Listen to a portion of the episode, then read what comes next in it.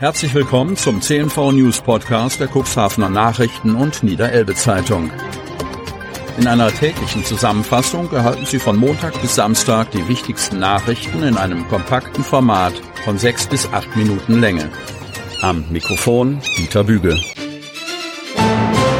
Donnerstag, 18. Januar 2024. Fördermittel für Minikraftwerke ausgeschöpft. Kreis Cuxhaven. Die vom Landkreis Cuxhaven bereitgestellten Fördermittel zur Anschaffung von Balkonkraftwerken von insgesamt 50.000 Euro sind bereits am ersten Tag restlos ausgeschöpft worden. Weitere beim Landkreis eingehende Förderanträge können daher nicht mehr bewilligt werden. Am Montag, 15. Januar, war die Antragsphase für die Förderung von Balkonkraftwerken im Landkreis Cuxhaven gestartet und nur wenige Stunden später war der Fördertopf bereits leer.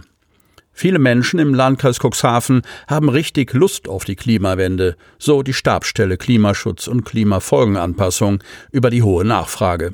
Wir freuen uns über diese Einstellung im Cuxland.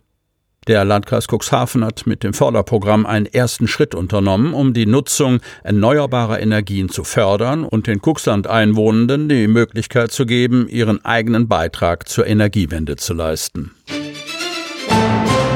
Bewährung nach Missbrauch. Cuxhaven Stade. Vor der zweiten großen Strafkammer am Landgericht Stade musste sich ein 46 Jahre alter Mann wegen des Vorwurfs des sexuellen Missbrauchs von Kindern verantworten. Dabei soll es sich um elf Fälle gehandelt haben. Zusätzlich wurde der Mann in einem Fall wegen schweren sexuellen Missbrauchs angeklagt. Das Opfer soll zu Beginn der Taten, die zwischen September 2018 bis Juni 2022 in Cuxhaven begangen worden sein sollen, gerade einmal zehn Jahre alt gewesen sein. Die Kammer hatte zunächst zwei Verhandlungstage anberaumt. Doch zum zweiten Termin kam es gar nicht erst, wie Petra Linzer, Richterin und Pressesprecherin am Landgericht Stade, berichtet. Das Verfahren konnte bereits am ersten Verhandlungstag beendet werden. Der Angeklagte hat ein umfangreiches Geständnis abgegeben und die Vorwürfe überwiegend eingeräumt. So Linzer. Der 46-jährige Mann wurde zu einer Freiheitsstrafe von zwei Jahren, deren Vollstreckung zur Bewährung ausgesetzt wurde, verurteilt. Außerdem wird sich der Täter in therapeutische Behandlung begeben. Der Börderat rückt zusammen. Lamstedt. Die große Preisfrage lautete, würde die Umbildung der Ratsgremien und Ämter im Samtgemeinderat der Börde Lamstedt lautlos und einvernehmlich vor sich gehen oder ist, wie bis vor anderthalb Jahren durchaus üblich, Zoff angesagt? Das Ergebnis vorweg, die Ratssitzung verlief konfliktfrei. Der Hintergrund. Noch vor Jahresende hatte die Wählergemeinschaft Wir für die Börde Lamstedt ihren Austritt aus der Mehrheitsgruppe im Samtgemeinderat der CSWG erklärt. Sie wolle als eigenständige Ratsfraktion mit ihren zwei Mitgliedern Andreas Weber und Michael Ketelhohn ihr eigenes Profil schärfen, begründete sie diesen Schritt. Bis dahin zählte die CSWG noch zehn Ratsmitglieder. Nun waren nur noch acht, geführt von der CDU, übrig. In der verbleibenden CSG versammeln sich neben der CDU Mitglieder der SPD und mit Ralf Faber ein Grüner. Damit ist im Samtgemeinderat zwischen den großen Gruppierungen ein Patt entstanden, denn die Bürgerliste Börde-Lamstedt zählt ebenfalls acht Mandatsträger. Damit war klar, dass es zu einer Umbildung der Ausschüsse und einiger Ehrenämter kommen musste, um die neue Konstellation abzubilden.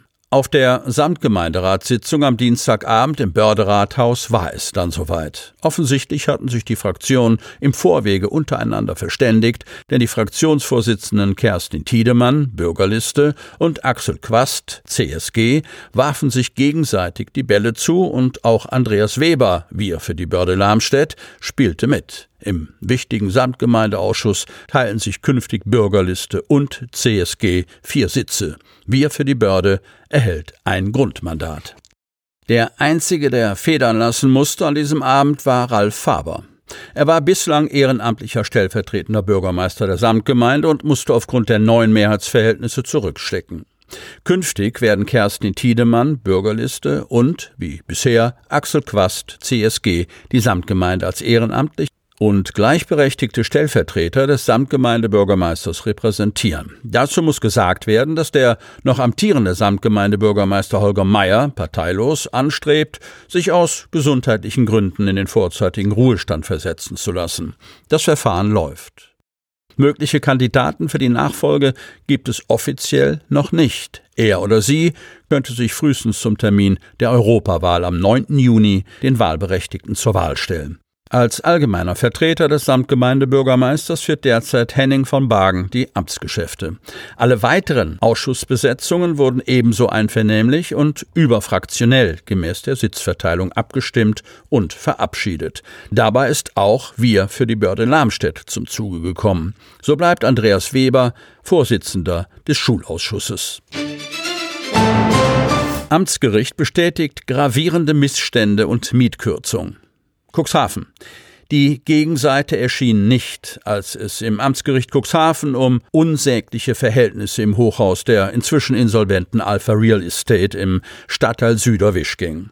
Die Missstände in der Wohnung einer 93-Jährigen hatten schon im August 2023 in Cuxhaven Schlagzeilen gemacht. Passiert ist seither, bis auf hilflos erscheinende Erstmaßnahmen, nichts in der Erdgeschosswohnung im John-Brinkmann-Weg 5, in der die inzwischen 94-Jährige nach wie vor lebt.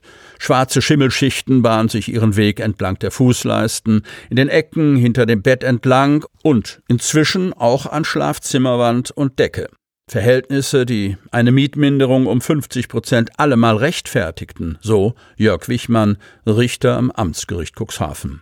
Die Familie der Mieterin, die seit einem Jahr nur noch 400 statt 800 Euro monatlich überweist, hat es nun schriftlich, dass diese Minderung gerichtsfest ist, zumal die Gegenseite diese Mängel inzwischen auch anerkannt hat. Anhand der vorliegenden Fotos hielt Richter Jörg Wichmann einen Verbleib in der Wohnung für kaum zumutbar. In sicherlich drei Räumen müsse bei einer Reparatur der Estrich raus, vermutet der Schwiegersohn der Bewohnerin, der an ihrer Stelle im Gerichtssaal die Verhältnisse schilderte. Die Wohnung vergammelt täglich mehr. Es wäre schon etwas getan, wenn wenigstens kein Schmutzwasser mehr aus der nächsthöheren Wohnung hineinfließen würde. Es müsste jemand kommen, um die Schäden zu beurteilen und zu reparieren, so der Schwiegersohn der Bewohnerin. Zu seiner Enttäuschung konnte jedoch gemäß der Anklage in diesem Verfahren der Vermieter nicht dazu verurteilt werden, endlich die notwendigen Reparaturen vornehmen zu lassen. Darauf hätte die Familie gehofft. Die rechtliche Handhabe ist für betroffene Mieterinnen und Mieter begrenzt. Sie hörten den Podcast der CNV Medien. Redaktionsleitung Ulrich Rode. Produktion Win Marketing, Agentur für Podcast-Produktionen.